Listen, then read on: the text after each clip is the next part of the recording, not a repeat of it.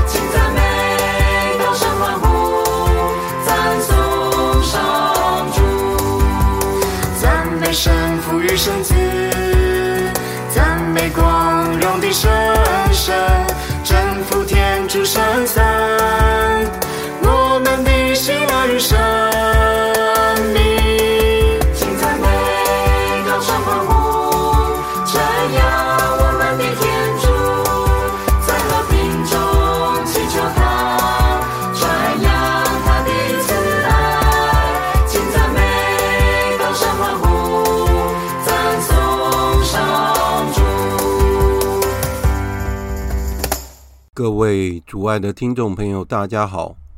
欢迎各位再度来到多明我的家，我是多明我。在今天的节目中，我想要为大家分享的是我在二零二三年的九月七日所主持的第三十四次的线上道理课，第五章原罪、恩宠及悔改，第六，内容包括了圣保禄。在雅典教导的重点，协同基督、仰赖天主的仁慈、信望爱三超德之间的关系，保禄对爱的真谛的诠释等课题。这次的内容还是比较多，在超性的生命与恩宠这一部分没有办法讲完，我们下次会再继续的。以下就是今天节目的内容。那因为已经八点了哈，那我们现在就开始上我们今天的道理课。那我们先来念一下那个会前祷：万福玛利亚，你充满圣宠，主与你同在，你在妇女中受赞颂，你的亲子耶稣同受赞颂。天主圣母玛利亚，求你现在和我们临终时，为我们罪人祈求天主。阿门。圣加贝尔为我等祈，圣保禄。为我等祈。好，谢谢大家来参加今天的课哈。那主要是因为那个凤总姐她的课也是在星期四晚上，那她是下个礼拜四晚上也有上课，所以我就把那个我们的课提前，那这样就跟她的课就是错开来，好，那就没有问题。好，那上次我们还是在讲圣保禄的规划哈。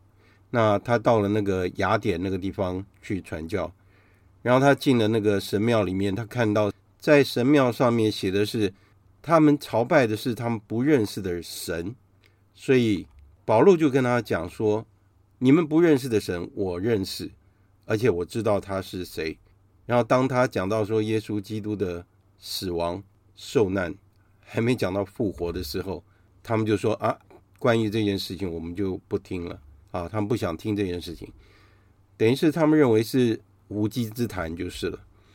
所以。保禄还没有办法有机会再继续讲下去，啊，天主教的道理，例如说，耶稣怎么样到了阴府，怎么样把旧约里的所有的圣人们都带到天国去，或是说他在阴府的时候，就是虽然他已经去世了，他还是跟三位一体的天主在一起，他没有机会说出这些道理，他也没有讲到说耶稣基督将来。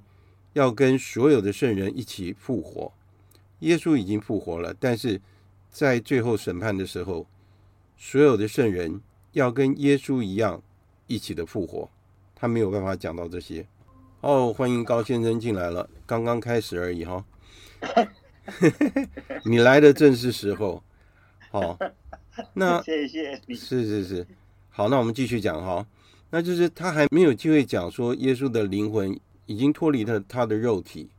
圣保禄在雅典的时候，他主要是在讲说，被定死的纳扎勒人耶稣才是我们该信的真正的神，而且他从死人中复活了，他的肉体做了一种转变，那而且现在是在天堂。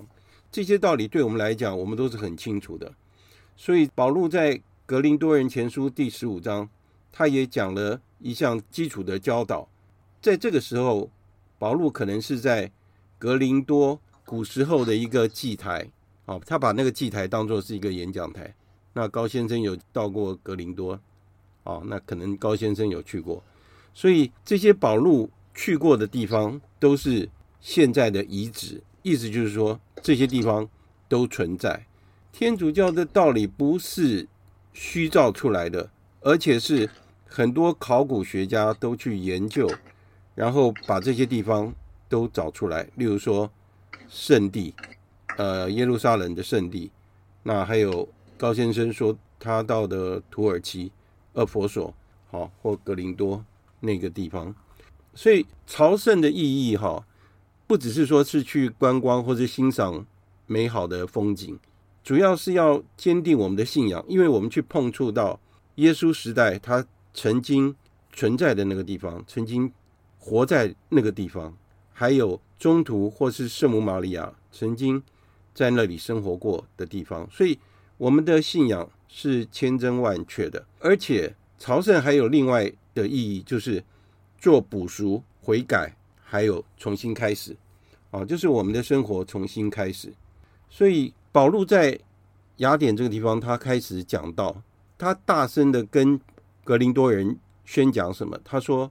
我当日把我所领受的又传授给你们，其中最重要的就是耶稣基督照经上记载的，为我们的罪死了，然后被埋葬，而且按照经上所记载的第三日复活了。所以他强调的是耶稣基督的复活。为什么呢？好，我们再继续看下去，他怎么证明耶稣基督复活？下面这句话就很重要。他说。耶稣基督复活以后，他显现给刻法，就是伯多禄，还有显现给十二位宗徒，不只是他们十二位，而且包括了五百位弟兄。所以，耶稣基督复活的时候，有五百多人见证耶稣基督的复活，而且耶稣基督到现在还活着，他在天堂。他要强调的是说，这五百多个人。在他跟格林多人讲这句话的时候，这些五百多个人有的还活着，有一些已经过世了。之后他又显现给雅各伯，还有显现给其他的宗徒，最后显现给保禄。他说他自己像个流产儿一样，所以他就是要强调说，耶稣基督的复活是真实的，而且是有很多的见证人。所以保禄在讲。我们的信仰的时候，不像是在推销一件事情。为什么这样讲？有的宗教他在推销，就是例如说，我不知道有没有人去买过神像，诶，这个神像是很会显灵机的，所以你要买这个神像啊，它很灵验。不信的话，你买回去试试看，好像在推销某件事情。不是，保禄是在证明说这是一个真实的事情，而且是真正的信仰。所以他所讲的不是一个抽象的哲学或是一个神话。保禄非常的清楚，他指出说，耶稣基督复活，而且显现给那么多人。他的意思就是说，如果你们愿意的话，你们可以去问那些还活在这个世界上的人，他们都看见过。耶稣基督，所以耶稣基督的复活对保禄而言，还有对我们的信仰而言是非常重要的。当我们读到格林多人前书的第十五章的时候，保禄是怎么说？他说：“如果耶稣基督没有复活的话，我们的信仰便是假的，那我们还活在罪恶里面。为什么？如果耶稣基督没有复活的话，他就不是天主。只有天主能够超越死亡，对不对？天主可以掌握生命。”可以超越死亡。如果耶稣基督没有复活的话，他就是一个囚犯，然后被钉在十字架上而已。哦，那他没有救赎我们，没有这个动作。所以那些在基督内死了的人，就是丧亡了。如果耶稣基督没有复活的话，而且我们寄望在主耶稣基督身上的所有的人，都是很可怜的人，因为我们好像相信的是一个骗子，是不是？他的意思是相反的，不是这样。耶稣基督真正复活了，所以我们所朝拜的，我们所敬拜的，是一个被定死的神。那意思是说，他在那个时候在帕特隆神庙跟大家讲这件事情。他在讲这件事情的时候，因为在古希腊人，他们相信众神，他们也相信他们那个时代伟大的人物，其实跟我们的宗教信仰很像。跟我们中国的宗教信仰很像，对不对？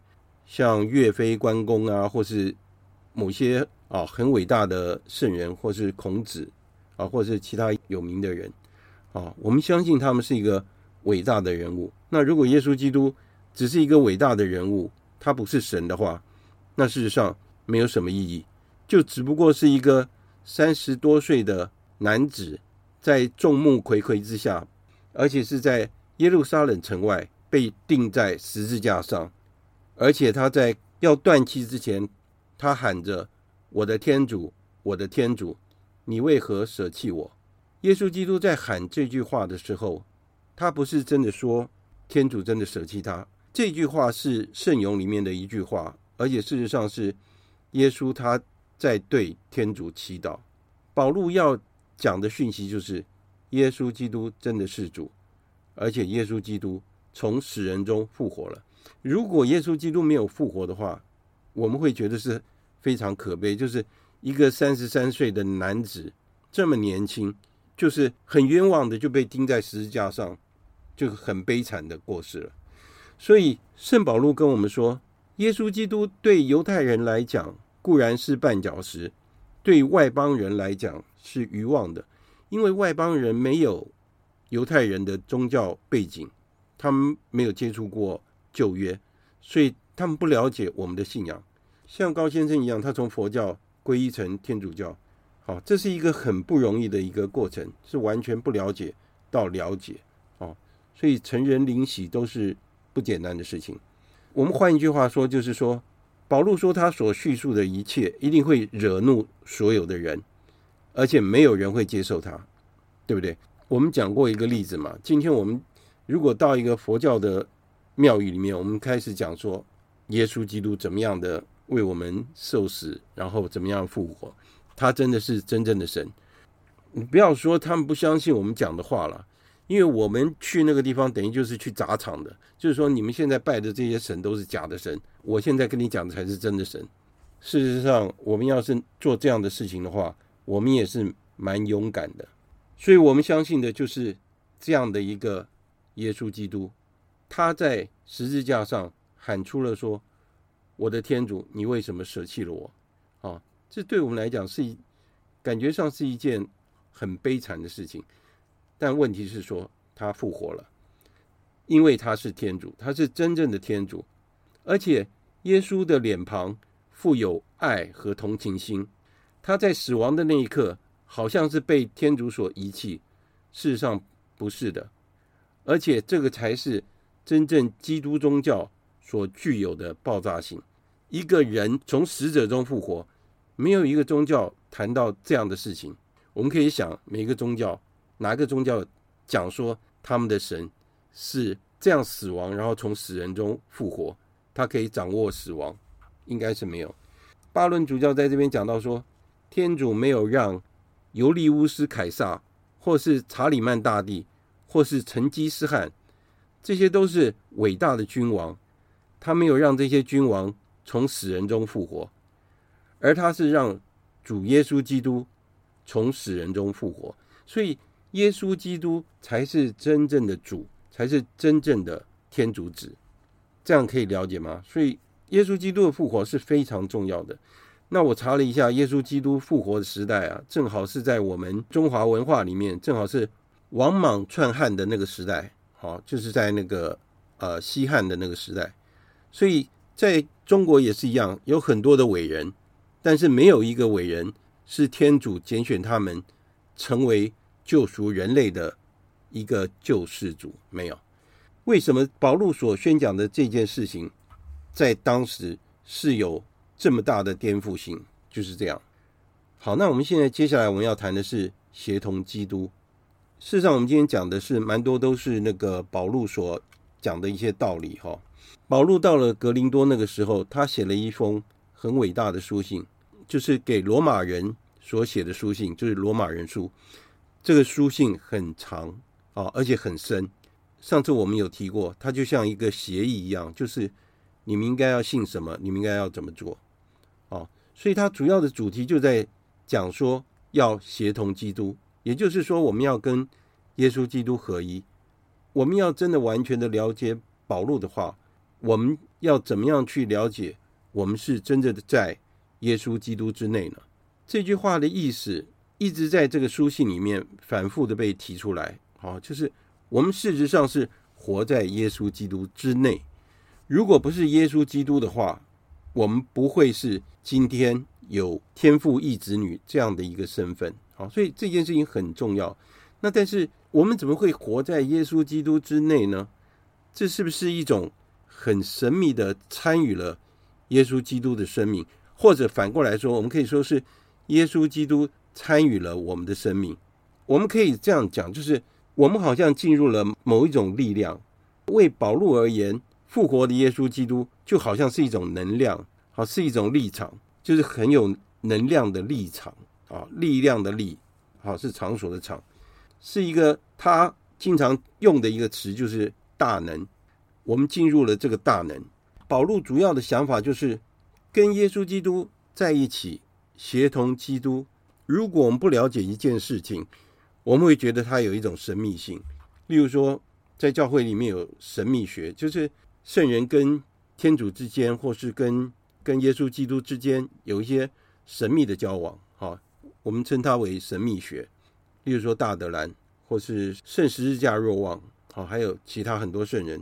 都有这样的经验哈，所以这边讲的是什么呢？就是说，我们怎么样才能够归于耶稣基督？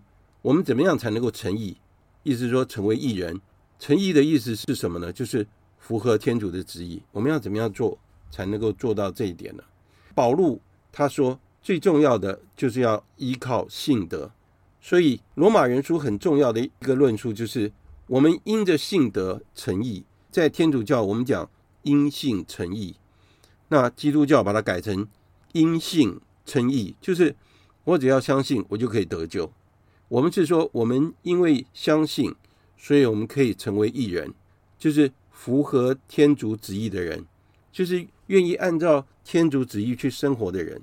信德的意思就是我们相信这件事情，而且我们对这件事情很有信心，我们相信他，而且信德更重要的是。我们把我们自己的生命交托在耶稣基督的大能之中，我们愿意跟耶稣基督结合在一起，然后我们愿意跟耶稣基督一起生活。所以保禄其实很了解我们的情况，他知道我们缺乏信德。我们可以看一看，就是在创世纪刚开始的时候，我们就发现到亚当和厄娃，他为什么会把那个智慧果摘下来吃？因为他们想要得到天主的能力，他们想要得到神性。我们也曾经解释过，人就是人，人性就是人性，天主性是天主性。人不会变成神，因为我们是人，就好像人再怎么样不会变成大象，对，这可以理解吧？就是人是人，人不会变动物。所以说，亚当厄娃的犯罪，他把自己当做生命的核心，他把自己看得很重要，到最后结果是什么？他们失去了所有的圣德和义德。所以，如果说我们把自己束缚在我们自己狭小的灵魂的空间里面的话，那我们自己的生命就会萎缩掉。所以，为什么信德会带给我们生命？为什么信德让我们跟天主结合在一起？而且，我们可以跟天主这个大能者结合在一起，因为信德是三超德之一，对不对？三个超德之一，这个德性不是我们自己去努力得来的。我们可以祈求信德，这是可以的，但是这个是要由天主恩赐给我们的，我们才会有。就像说我们在圣经里面，我们讲说，不是我们去选择天主，而是天主选择我们。所以今天我们会成为天主教徒，是因为天主选择了我们。听起来好像很奇怪，明明是我选择这个信仰，怎么会是天主选择我们呢？因为如果不是天主选择我们，不是圣神启发我们的话，事实上。我们没有办法在我们的信仰上成长，所以保禄强调的信德就是这个是正义的起点。好，我们要相信天主的大能，这是我们信仰的开始。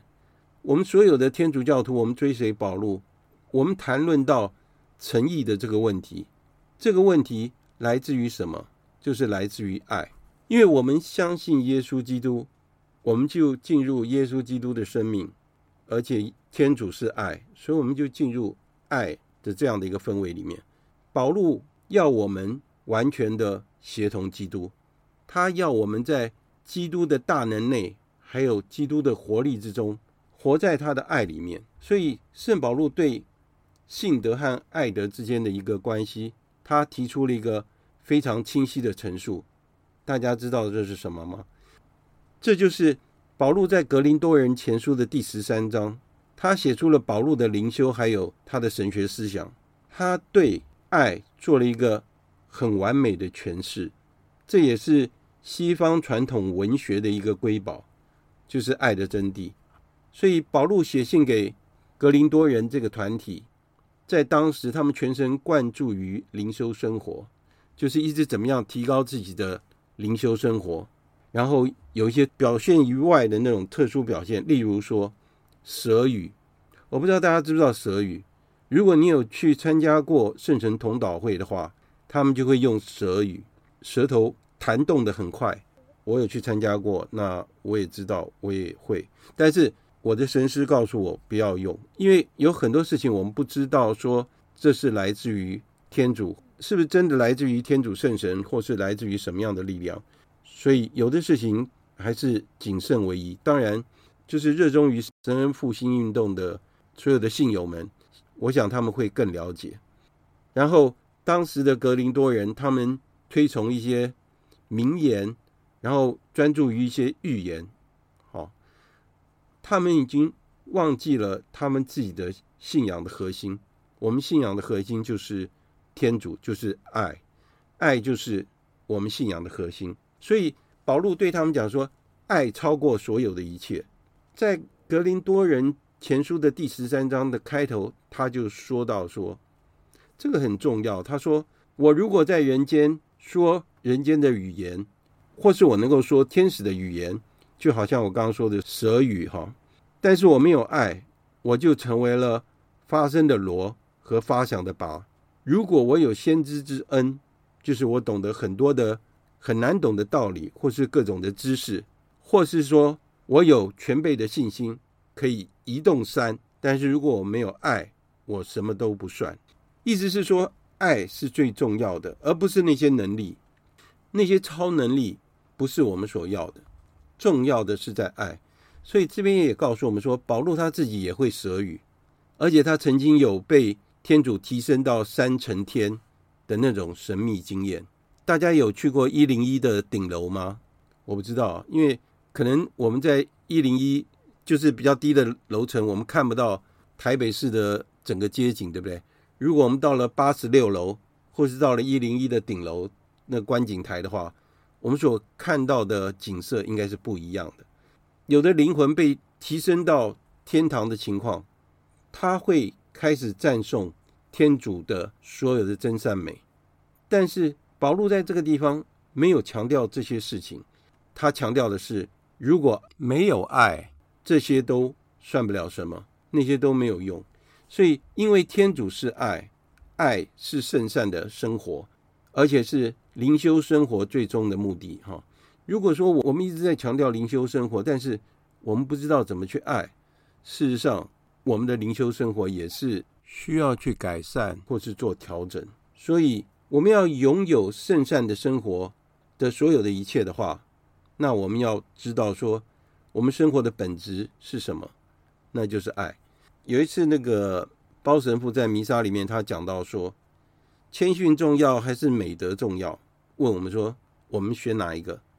事实上，谦逊是美德之一。哈，美德有很多的美德，哈，喜乐、平安呐、乐观呐、乐善好施啊，等等的。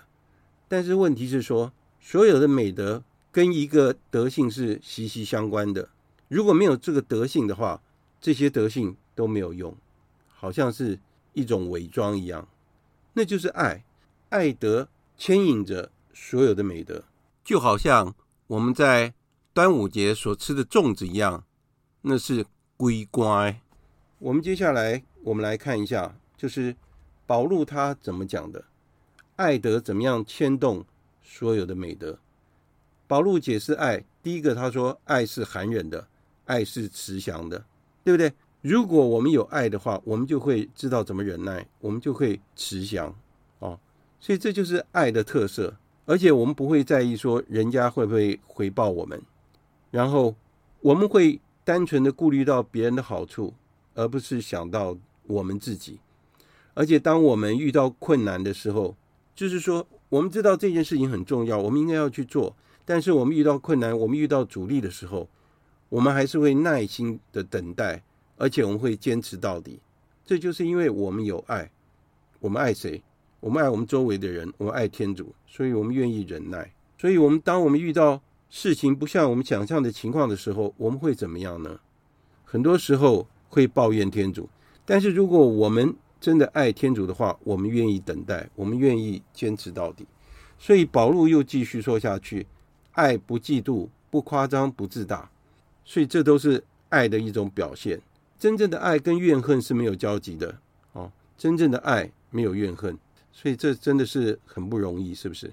因为如果我们愿意去成就别人的话，我们会了解到爱的真正本质到底是什么，我们就会知道说为什么。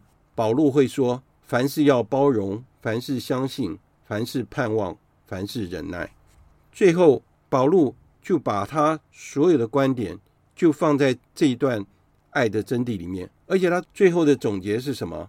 爱是永存不朽的。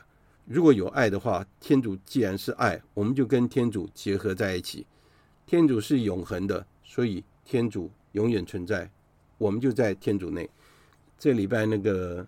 Father Chuck 就是我帮那个白孟德神父翻译他每天的那个祈祷嘛，哈，他就传他的那个播客节目，他有录影，他跟我讲说他是用英文嘛，他用中文给我写说我好老，就我就回答他说我们已经很久没有碰面，他在菲律宾，我就跟他讲说我们在天主面前我们永远不会老，因为天主是永恒的。他回答我说对，因为天主是永远的生命。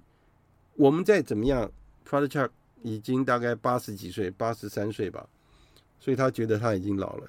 我们在永恒的天主面前，我们永远是小孩子，我们永远是那么小小的一点啊，所以不要觉得我们自己老了。好，如果我们在天堂里面，我们就可以完全分享天主的神圣的生命，而且在天堂里面的话，信德就不需要了，因为信德是引导我们归向天主，对不对？信德是帮助我们。坚定我们的信仰，相信我们相信我们的信仰是真实的，所以我们需要信德。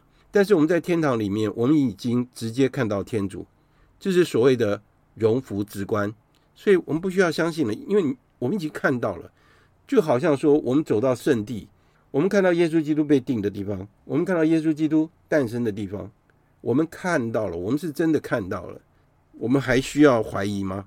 我们已经看到，亲眼看到，所以不需要怀疑。而且在天堂上，望德就已经终止了。望德是什么？望德是盼望天国。我们盼望天国，所以我们在这个世界上，我们可以忍受一切痛苦，因为我们的目标是在天堂。既然我们到了天国，我们看到了所有的一切，而且我们得到了我们所渴望的，所以望德也就消失了。在天堂里面，唯一存在的就是爱，就是爱德，爱德还存在，那就是我们跟天主在一起的关系。天堂的生命就是这样，所以我们不要等到说啊，我们也一定要到天堂去，我们才能够享受爱。不是，我们在这个世界上，我们也可以活在爱里面。如果我们知道怎么样去爱周围的人，我们怎么样去爱天主的话，我们已经在享受天堂的氛围。而且在我们过世的时候，只是我们现世生活的延续，因为我们投到更大的爱里面去了。所以，保禄在《格林多人前书》里面，他又讲到，他说：“现今存在的有信望爱这三样，其中最大的就是爱。”这不只是保禄的神学，而且是他的总结，所以也是我们基督徒生命的一个本质。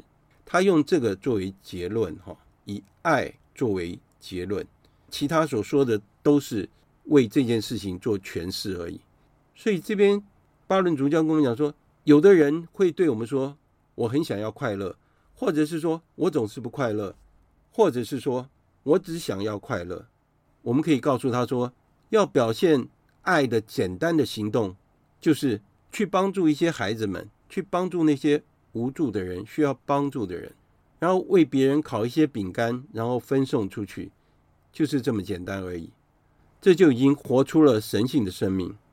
所以我们在此时此刻。”我们就已经跟我们周围的人，跟我们分施爱的人，分享了创造宇宙的大能，我们就处于和谐之中。这就是我们的基督宗教。所以这就是为什么保禄说，其中最伟大的就是爱，爱会留到最后，爱是永存的。然后呢，保禄在他的传教过程里面，他又讲到说。他遇到了很多的挫折和危险，最后他大概已经到了，应该是在公元的六十四年，他被带到罗马去，他在那边致命。好，那他在罗马书的第七章里面，他对罪恶的叙述是非常经典又贴切的。他怎么说呢？他说：“我们知道法律是属于神的，我们称它为自然律。”哈。那我们是属于血肉的，我们已经被卖给罪恶做奴役，为什么呢？因为原罪的关系啊。这一课是在讲原罪，对不对？原罪、恩宠还有悔改，所以很多时候我们不知道我们自己在做什么。下面这句话很重要，而且真的很贴切。我所愿意的，我偏不做；我所憎恨的，我反而去做。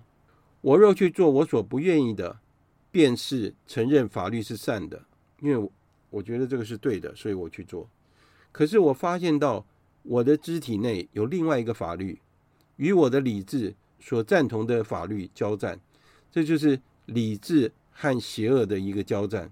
而且他把我给掳去，叫我隶属于我的肢体内的罪恶这样的法律之下。所以他感叹自己说：“我真是一个不幸的人啊！谁能救我脱离这该死的肉身呢？”所以你。我们看到说，保禄他自己也发出这样的感叹，他也觉得面对私欲偏情的无助，啊，他跟我们一样。你看，一个圣人有这样的情况，何况是我们这些大罪人，对不对？所以他最后结论是什么？感谢天主，借着我们的主耶稣基督。这样看来，我这人是以理智去服从天主的法律，而以肉性去服从罪恶的法律。意思是说，我们服从天主，我们归于天主，我们就拒绝罪恶。哦，那但是我们的肉体，我们的私欲偏情，还是是偏向于罪恶的。那但是也有人说，如果我们不懂法律的话，那我们就不会犯错啊，对吧？不知者无罪嘛。但问题是说，狄刚主教不是也讲过说，所有的问题都在于无知吗？什么事情都是出于无知，就是无知造成这个世界的混乱。Father Chuck 最近也跟我讲，他一篇文章说，最近的德国的主教会议，他们提出来三个论点，我们要为这件事情祈祷。我不知道为什么，一千五百一十几年的时候，马丁路德在德国。就是宣布要脱离教会，结果现在德国的主教会议，他们目前提出来三件事情：一个就是神职人员可以为，就是为同性婚姻来证婚，这其中一个；第二个是可以有女的司祭；第三个是德国教会他们想要脱离罗马教廷，这个不是历史的重演吗？那现在教宗方济各已经跟他们讲说。你们不可以擅自改变信仰，自己成为另外一个形式的教会。所以，我们看到这些事情，第一个，他们到底符不符合福音的精神，符不符合圣经？另外一个是，他们符不符合圣传？如果不符合，他们又是一个异端。所以，我们要为这件事情祈祷。所以，保禄所叙述的刚刚那个情况，在我们的生活中经常会发生。我们的理智和意志。经常会陷于这样的一个争斗，所以我们的理智是追求真理，我们的意志是追求善。意志所决定的是非常主观的，所以我们认为是好的啊，我们就会这样决定。但是所谓的个人的主观不一定是正确的，因为天主有他的自然律在，所以我们在判断的时候，应该是以天主的所定的法律，也就是自然律来去做决定。我们应该要依赖天主的恩宠，服从圣神的引导，我们才能够超越我们自己的软弱。这个很重要啊！为什么德国的神学家会提出这样的一个说法？到底是哪里出了问题？所以有的时候讲到这边，我们真的是要为教会祈祷。虽然我们是平信徒，我们只是一般的教友，但是我们发现教会遇到困难的时候，我们还是要努力祈祷。好，那接下来我要谈的是，我们要仰赖天主的仁慈。我们相信天主是绝对公义的，这是完全正确的哈。当我们犯罪的时候，我们要想到天主是绝对公义的，他绝对会赏善罚恶。但是我们也要相信说，上主慈悲、宽仁大方，缓于发怒，仁爱无量。上主对待万有，温和善良。对他所创造的万物仁爱慈祥，上主的诺言信实不欺，上主的作为圣善无比。凡跌倒的，上主必将把他扶起；受委屈的，必使他直立。所以，天主是绝对公义的，绝对是天主绝对不会站在罪恶那一方。天主爱我们，这是千真万确的。但是，天主不爱罪恶。他绝对不会跟罪恶妥协，所以我们要了解，我们要经常跟天主保持很亲密的关系。就是我们创办人圣施里华所说的，我们的信心是建立在神圣义子之情，意思就是说，我们跟天主就像父子之间的关系一样，我们相信他为我们所做的都是好的，而且这件事情对于圣保禄、圣奥斯定、圣方济沙威还有圣施礼华。都有同样的看法，这也给我们很好的提醒，因为我们最后的目标是天国，而且我们在过程中，我们发生的每一件事情，对我们来说都是好的，因为我们最后的目标是不变的，所以意思是说，我们就算遇到困难、遇到挫折，那也是要让我们更坚强。所以我今天抛出来一个播客节目，就是进化的过程。我所要讲述的一个重点就是痛苦，为了进化我们。磨练我们，所以痛苦为我们来说有意义。所以我们经常在主业团里面，我们说 “omnia in bono”，意思是说什么？所有的事情都对我们有好处，因为主耶稣是我们的中保，所以说我们所有的罪债，他都帮我们补赎了，所以我们应该要谦逊，痛悔我们所犯的罪，然后我们要补赎我们的罪过，也为其他的人的罪做补赎，最后我们才能够得到永生。那当然，这个就是我们最后的一个重点。当然，最后一部分，我想我留到下次再讲好了，就是。有关于超性的生命和恩宠，因为我今天要讲的内容事实上是蛮多的，那这一段也是有一点长，我们下次再来谈这方面。那我把它做个记号。所以啊，我们不要忘记了，虽然天主是公义的，那句话还是很重要，就是有关系就没关系，没关系就有关系。所以重点是说我到底有多爱耶稣基督，因为到时候审判我们的判官就是耶稣基督。如果我们跟他的关系很好的话，他会认识我们，他会邀请我们进入他的天国。好，那现在大家有没有什么问题可以提出来讨论？凤琼姐可以跟我们分享一下吗？好啊，那我简单的分享一下。是是是，好。你看提到说，是提到说那个那个真谛的爱嘛，就是爱的真谛。等一下我，嗯，对，等一下我看，我刚刚想，等一下哈，没问题。哎，对，爱的真谛，你是想说，只有爱才是永恒的嘛？对对对对。你刚才讲说，只有爱，爱永恒不朽的。哎，对对，爱，最后只剩下爱。唯有爱才是才是永存的嘛？对对对。所以我在想，那那我我想，嗯，那就是说，这个爱，我认为就是说要要和天主同在，对，要和天主同在，是你和天主同在。你自然就会有了爱。对，我我认为这个，没错，是是啊，这就是最重要的重点。所以，假如说我有了，我和天主同在，那我我我觉得我就会有信心了。没错，我一切都有信心。对啊，那我有信心以后，我就会有正确的一个方向，对不对？对对。那当然，我们也算是有有了有天主同在，我也会有遇到事情，我也不会。我也会有耐心，对，我我不会心怀不平这样子，对对对，嗯，那当然有了，有有和天主同在，嗯，你就是勇敢果断嘛，对，就不会害，也不会胆怯，是。啊，因为你无论到哪里，天主都与你同在，没错没错。那还有，因为假如说你有了，你和天主同在，不但有了爱，嗯，而且呢。你在假设你有任何的压力的下呢，是，你也会有你你你决你你会你是会有决心的，你不会有被动摇的，是，对，是。那那那另外就是和天主同在，你也是会有勇气的，没错，会有勇气的，是。你你你不会拒绝，你不会不会逃避，对不对？嗯，不不会逃避，不会拒绝，对。当然就是一切都是。就让你有更大的力量，是让你有有更大的信心嘛？是是，是，他就是能能够，就像你刚才也有讲到说要坚持嘛，坚持的话你就你你就会觉得你就会获得，你坚持的话你就这个坚持也是是也就是也也是和忍耐也差不多，没错，刚毅刚毅的德行是世书德之一，对，嗯嗯，所以说我这是我的想法，想到这样子了，因为是是是，因为你刚说。是那个那个爱的那个爱的真谛，爱才是永恒。对，没有错。说对这个爱，是对这个爱，我们知道天主就是爱嘛，所以是啊是啊是啊。那我觉得，是我们是感到非常的顺服、幸幸福这这个这一点。是是是，没错。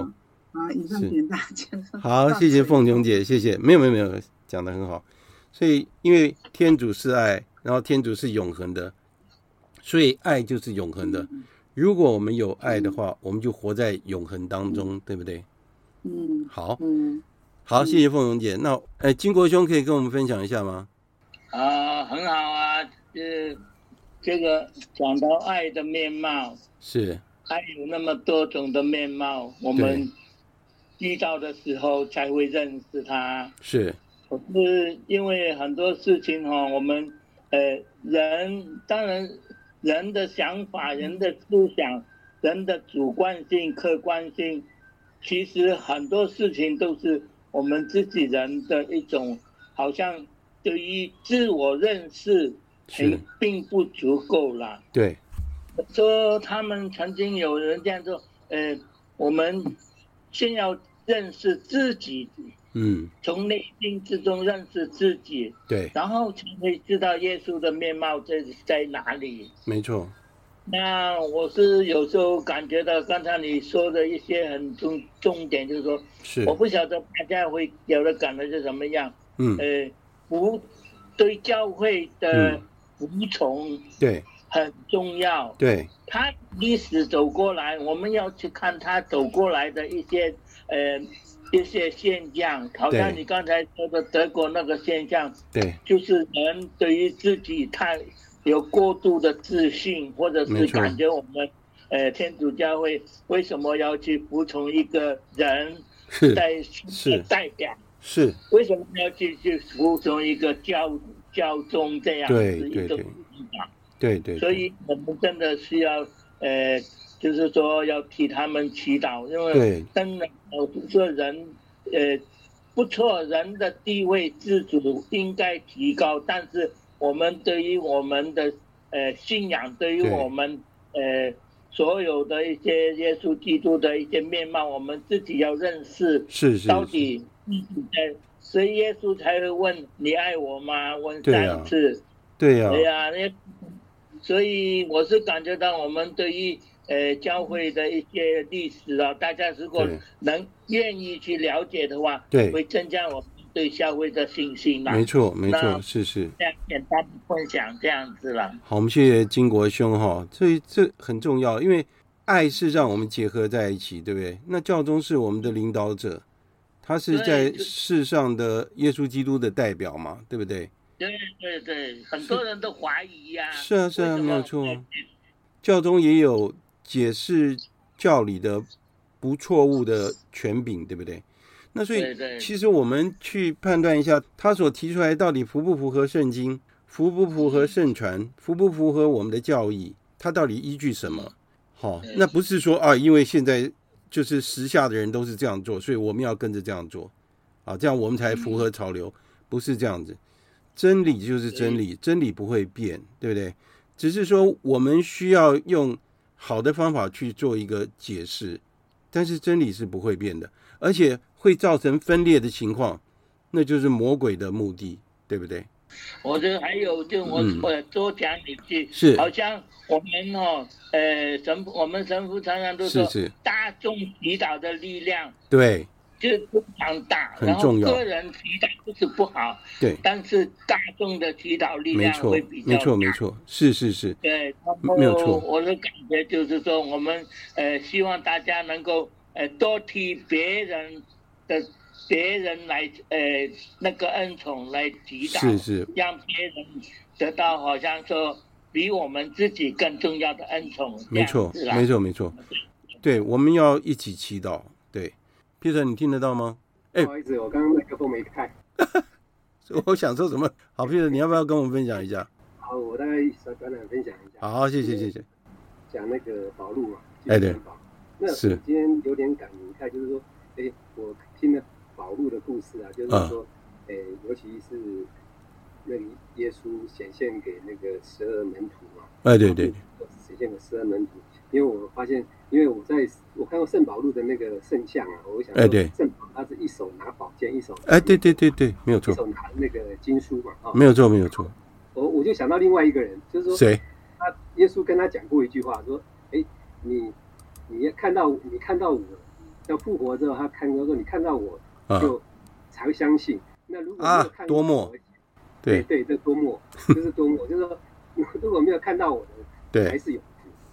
对对对，没有看到我而相信的，才是有福的。那这个多默就是我们呢。多默好像我我刚看你听你讲说，那个是马路他的他的那个传呃传道是在格林多跟厄厄弗所。对，我也去过，在土耳其。哦，对对对，高先生有去过，我也去过。那可是我我想要多默，多默多默，我觉得他比圣保禄更不简单。他跑到哪里传教？印度。对，他在印度，他在那边殉道。他在在在那边殉殉道。对，我想说多默他跑得更远。对对对。对他他也是他也是他耶稣的门徒嘛。没错没错。所以说，而且在印度又又有一个圣人，就是德雷莎修女。哎，对对对。他他刚刚你就就融合到你刚刚讲的爱，嗯，对，德雷莎修女是真的把基督的爱哦，没错，奉献给这个对社社会，他社会对对。对，他有一句名言，他说，嗯，呃，他说爱的反面啊，不是仇恨，而是漠不关心，冷漠，因为对冷漠，对。对，所以说我觉得现在很多人很多人就是因为冷漠，对，就忘了怎么去爱，就不关心别人，对不对？对，我们应该要去反省的，这也是嗯，耶稣基督给我们的。是是是，他说人性跟天主性嘛，对，人性其实最大，耶稣给我们就是要爱，没错，他就要要求我们要去爱别人，爱自己，对，所以这是我的感，我的一感言谢谢哦，谢谢 Peter，因为我们讲到天主性哈，我们如果会有天主性，就是我们的圣德，这些天主性是天主给我们的。啊，所以我们会向孝事天主，是因为这个原因，是天主的恩赐，而不是我们自己有的，是天主给的。好，高先生，明天我们碰面的话，我们再聊好了。好，那时间已经要到九点了，那我们就来做一个结束的祷文。万福玛利亚，你充满圣宠，主与你同在，你在妇女中受赞颂，你的亲子耶稣同受赞颂。天主圣母玛利亚，求您现在和我们临终时，为我们罪人祈求天主。阿门。圣母玛利亚，我等希望上智之座。为我等起，好，已经九点了哈。那谢谢大家来参加，那大家也早点休息。我们就再隔一周，我们再上课哈。好，有问题再跟我讲哈。好，谢谢，晚安。